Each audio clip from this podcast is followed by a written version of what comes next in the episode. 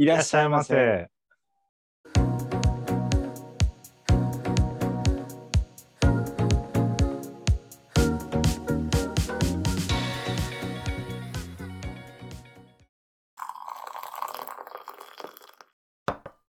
どうぞ。え本日は横山秀夫さんの半落ちです。なかなかあのいろんな物議を醸している作品感じね。そう。ですね。えー、そうね。うんこれは、あの、いおりさん、映画は見た？映画をですね、ちょっとめっちゃその、この誰だっけ、あの主人公の、うん。えーと、だ誰だっけ？寺尾明さん。あ、そうそう、寺尾明のこのなんか、シーンだけはいっぱい頭をよぎってるんですけど、あ僕も。そう、ただなんか内容はって聞かれるとスッと出てこない。僕もね、これ見たかどうか覚えてないよね。覚えてないちょ本っとなんか認知症って言われると、ああ、なんか見たかな、うんみたいな。当にで一そんな感じで時す、うん、んね、僕も同じかな。番宣とかをすっごいあちこちでやってたから、うん。その寺尾明さんのその印象ってすごい強いと思ってて僕もあの場面がめっちゃ記憶に残ってるんだけどただ映画をちゃんと見たかどうかが今覚えてなくてうん、結構前の作品なのでこれね。うんであとテレビ朝日で土曜ワイド劇場うん。えー、と椎名桔平さんと渡瀬恒彦さんで、えードラマ化もされてるみたいで、私も見てなさそうな気がして、僕は。うん。今、こうやって見ると、改めて映画も見たいと思うし、ドラマ版も見たいなと思ってて、と小説がもう本当、すごい良かったので、うん。映画もし見てないんだとしたら、なぜ見てないのかって自分で思うんだけど、あゆきさん、小説を読まれたんですね。うんうん。へ小ー説はもうすごい感動して、めちゃくちゃ良かったから。で横山秀夫さんの作品の中でも、あのうんファンの中では人気の高い作品の一つだったりしてうん。で、ストーリーも結構こう、目を引く感じというか、うん。登場人物としては、あの犯人であるその梶総一郎っていう男性かな。えっと、現職の警察官なのよね。なんだけど、この人があの警察署に出頭してきて、で妻の恵子を自宅で首を絞めて殺しましたっていうとこから始まって、で警察官がその、まあ、いわゆる嘱託殺人ね、身内をちょっと殺してしまうみたいなところで、で殺人事件としても、その警察目線で見ると、その仲間の犯罪かな、警察官自身が起こす犯罪ってものすごい過敏になるらしいから、うん。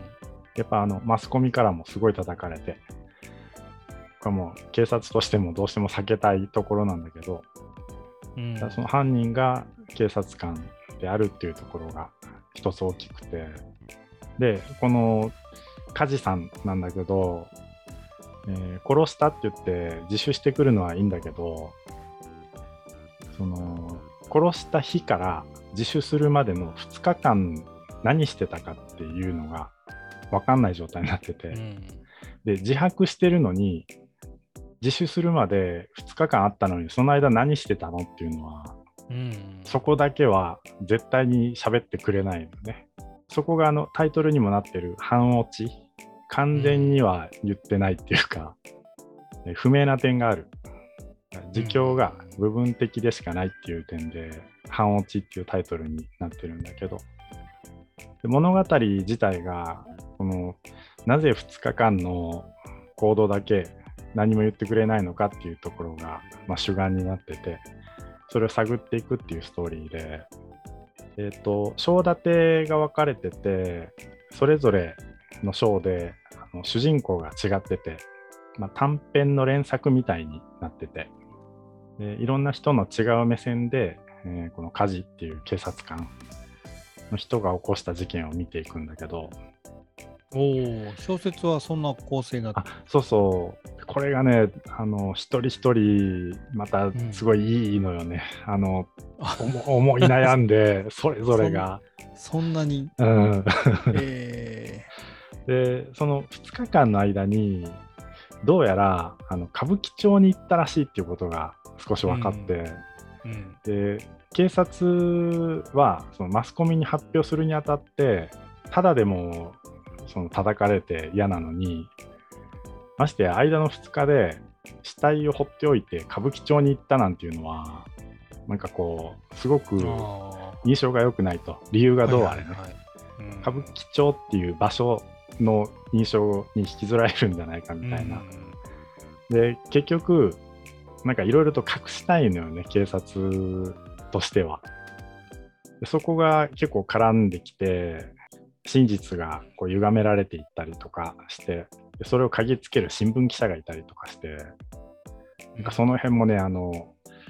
なん熱いこう男同士のこう物語というか、なんかそういうのが一つ一つに描かれてて、うん。その短編ごとにおーってなりながら読んでいくんだけど、で最後にゆきさんそれがそうそう、まとまってそうそうそうそ結末に向かっていくわけですよう、うね。ん、そこもなたまらない感じのところの一つかな。でまあ、最後の最後に、えーその2日間何してたかっていうのも含めて、えーうんうん。いろんなことが分かるようになってるんだけど、こ結構これ自体が、あのー人気は高いながら物議を醸した小説でもあって、うん。梶さんから供述を取る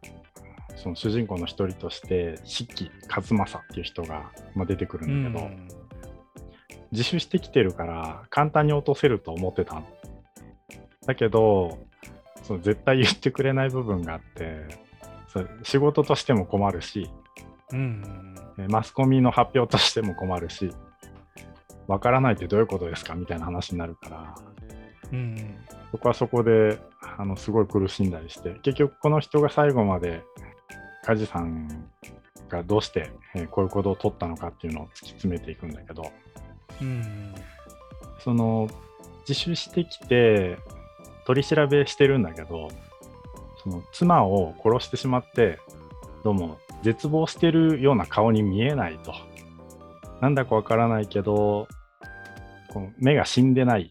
から裏に何かあるだろうって思ってそれがそのいろんな人たちの印象とこう絡み合っていくんだけど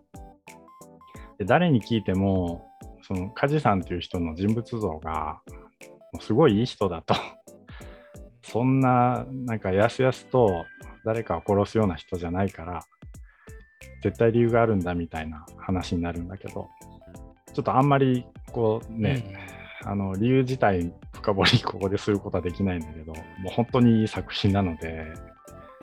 映画もあのドラマももちろんあの素晴らしい作品なんだろうと思うんですけどえっとねこうもう小説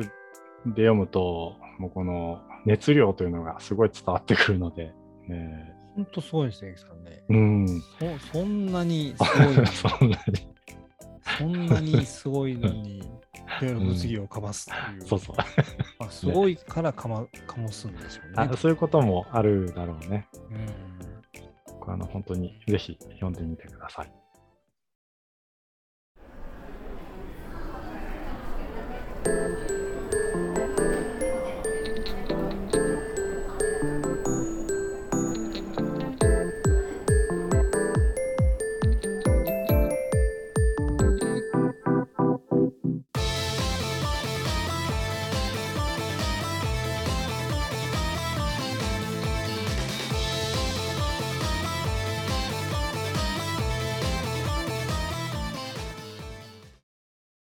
次の論争で頭がいっぱいになっちゃって、もうちょっと。うん、俺も。これな、前振りでしかないから、一応取っとこうっていう。本当は次が本編だから。そうそう。えっと、最初に送っったやつのページを見ながら喋ろうと思うから、うんまずそれを開けてもらって、それを一緒に読んでいけたらと思ったりしてる。直木賞のすべて余分と余分ってやつか